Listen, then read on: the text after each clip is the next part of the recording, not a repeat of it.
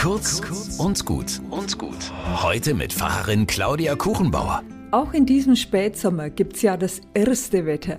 Neulich bin ich mit dem Fahrrad bei strahlendem Sonnenschein losgefahren und dann auf die letzten Kilometer auf dem Heimweg habe ich schon gemerkt, wie es dunkel wird und am Himmel zu grummeln anfängt. Der Wind weht mit heftigen Böen. Was für eine Stimmung. Schnell in die Pedale treten, vielleicht schaffe ich's noch heim. Doch dann spüre ich schon, wie die ersten dicken Tropfen fallen.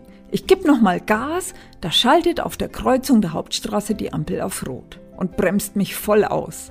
Keine Chance rüberzukommen, da ist viel zu viel Verkehr. Ich stehe also an der Ampel, im wahrsten Sinne des Wortes, im Regen. Da kommt von der Seite eine junge Frau mit Schirm, stellt sich neben mich und hält ihn über uns beide. Die Tropfen prasseln um uns auf den Asphalt und auf den gespannten Schirm. Ich lächel sie an. Danke, das ist voll nett. In der Bibel ist das Beschirmtsein durch Gott oft das Bild für Zuversicht und Lebensmut. Und ich weiß gerade genau, was damit gemeint ist. Ob Regen oder Sonne, ich wünsche euch heute auch einen Schirm.